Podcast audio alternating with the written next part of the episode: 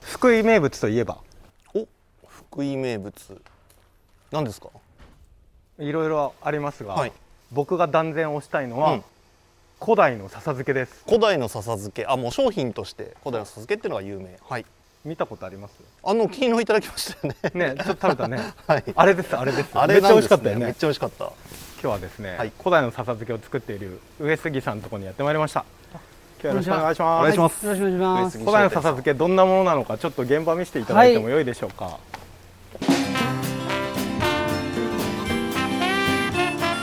ラジオ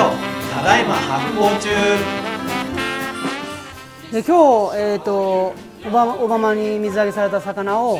競りで買ってきたものが、はいこのタイのうわすごいはこのレンコダイっていうんですいけど、はいはい古代古代でちっちゃい古代の笹漬けちっちゃいタイは結構この手の手のひらサイズが一番あ一番美味しいというか、はいベストサイズになりますのでこういうのをこういうサイズを主に買ってきてここで可愛らしいですねこういうあ朝水揚げされたものをすぐに手作業で鱗取ったり、はいあ今ちょうど来ましたので僕田舎九州佐賀なんだけど、うん釣り行くとレンコダイ確かにいっぱい取れるあへえ結構なんかどうやって食べるかちょっと悩む魚だからはいはいはいはいはいうわすごいこれをこれをあの今今から鱗鱗結構タイって鱗は結構いっぱいついてるんで、はい全部きれいに手作業で1匹ずつ鱗取ってあで頭頭まで落とすっていう作業を第一工程であうんやります、もうだから古代の笹漬けっていうのはこのちっちゃい鯛の有効活用をして、まあ、これをなんか筋目にしたようなものってことですそようねですねでこのタイも大きいサイズよりちっちゃければちっちゃい方が高値で取引されてるへえちっちゃいことそうの方なんだに価値があるちっちゃい方がいいんだんだこちっちゃい方が価値が高いんですうーんへ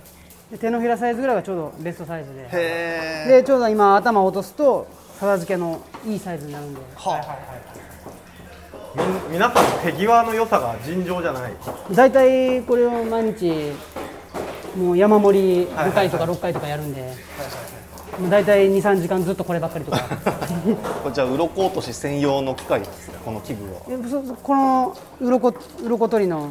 専用のあれなんですけどすごい初めて見ました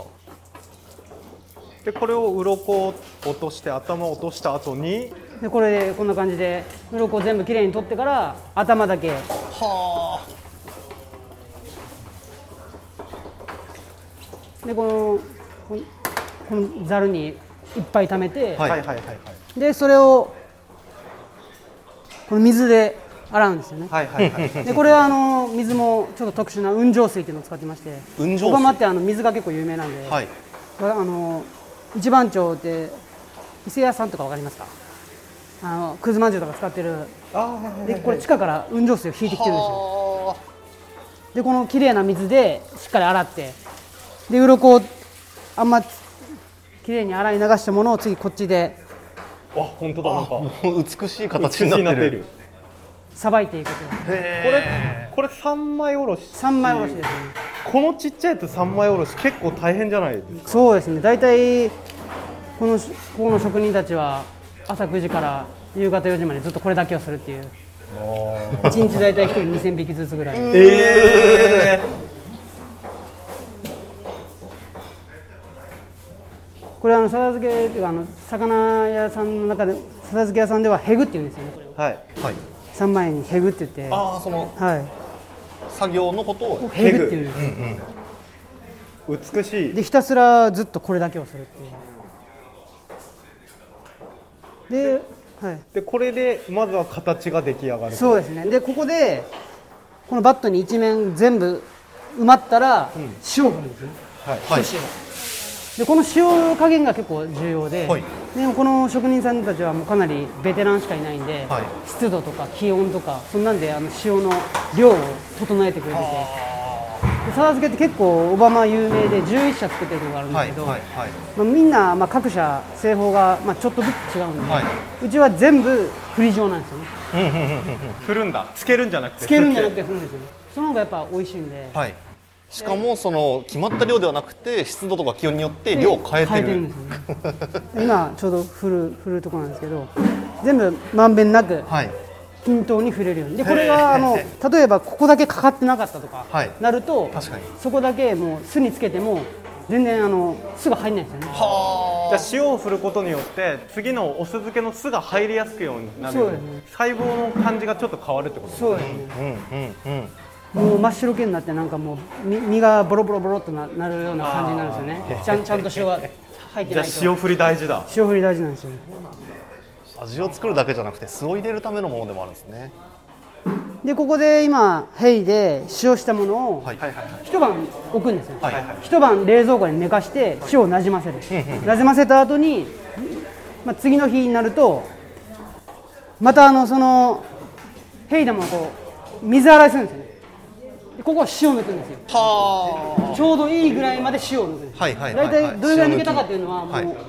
ここだけで分かるーえー、塩の抜け具合が触ってわかるんですかここれは使わないの分かるでこれで大体こう鱗とかこう見てもらうと分かるんですけど細かい鱗が最後残るんですよあ本当だこれを全部洗い流してなるほどきれいに洗い流してこれもつけすぎると抜けすぎるし浅すぎると辛いしみたいなああはでこれを2回こう繰り返していはいはいはいこれ今塩がいい感じに抜けて一番ベストな状況でで酢に行くといやーなんか圧倒されるねすすごいちょっとなんか泣き そう謎のこれも涙全部がもう機械は使ってないんでうおーこれをみんな自分たちの手でやるんだよこれでここで次に酢ですねはいはいはい東林さんの酢ではいはいはいじゃあ全部東林さんの酢使ってますさっき鳥羽屋さん言いました、はいはいはいでこの鳥羽さんが亡くなるとここここにで入れに来てくれるんですねなるほどここでバトンリレすーごいが発酵のバトンだでここの昆布が入ってますねでこ昆布もちょっとあの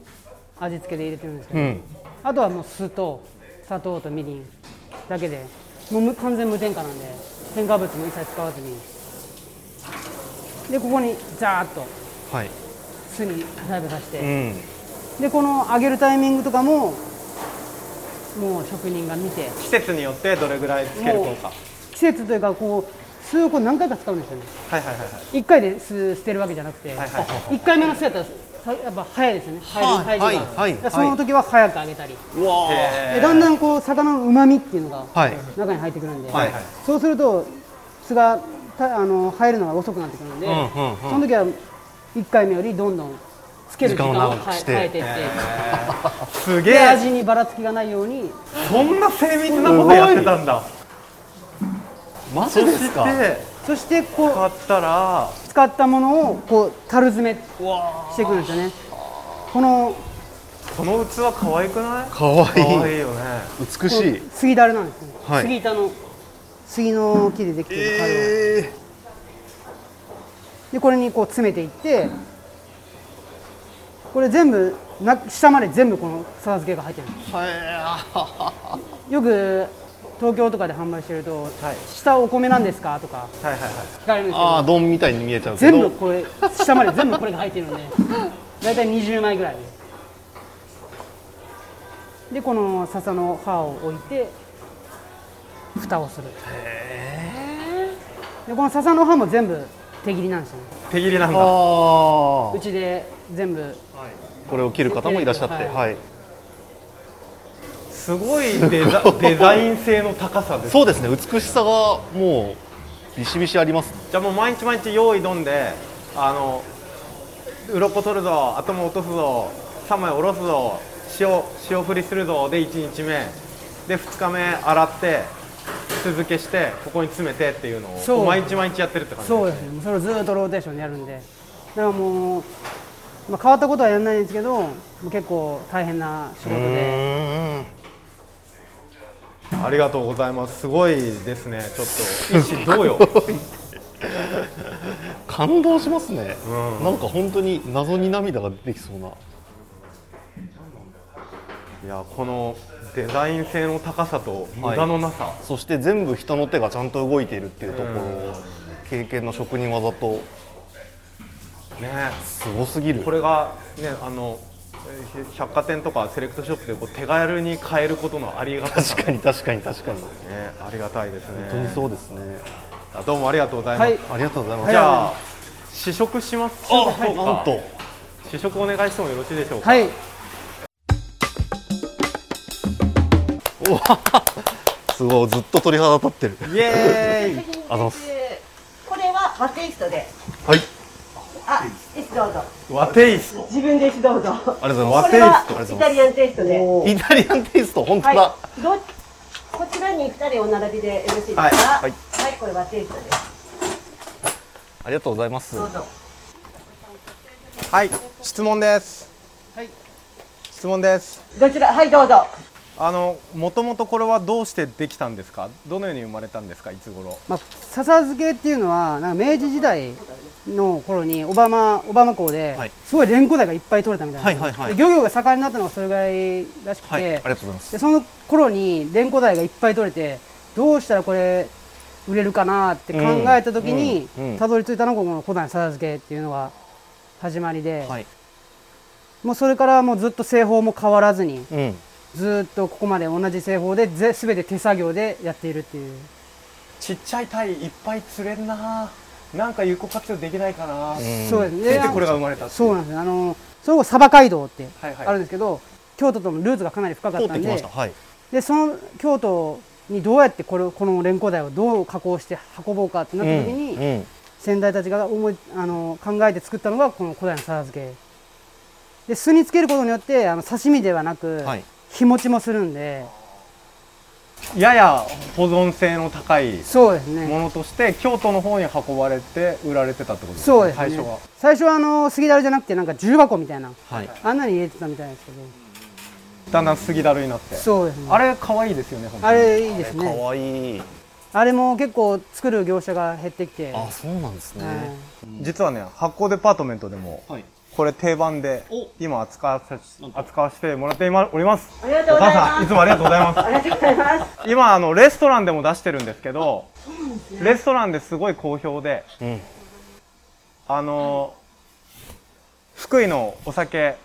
黒龍のお酒と一緒に出して、ペアリングで出していますありがとうございます。すごいねあの人気ですあ、よかったです。はい片付けってあのおつまみのイメージがあるんですけどうちはあのよくこれお土産物屋さんとして提供されるんですけどそうじゃなくって一つの素材としてうん何にでもこうアレンジできるんですよねはははだからこうこれはオリーブオイルをつけて召し上がっていただいてこれお醤油なんですけどあと胡椒だけとかね胡椒だけ胡椒だけとかねいろんなこうものと組み合わせてもいいしそのままでもいいし、うんこれから夏のシーズンだったらおそうめんの上のトッピングとか、うーんはいっ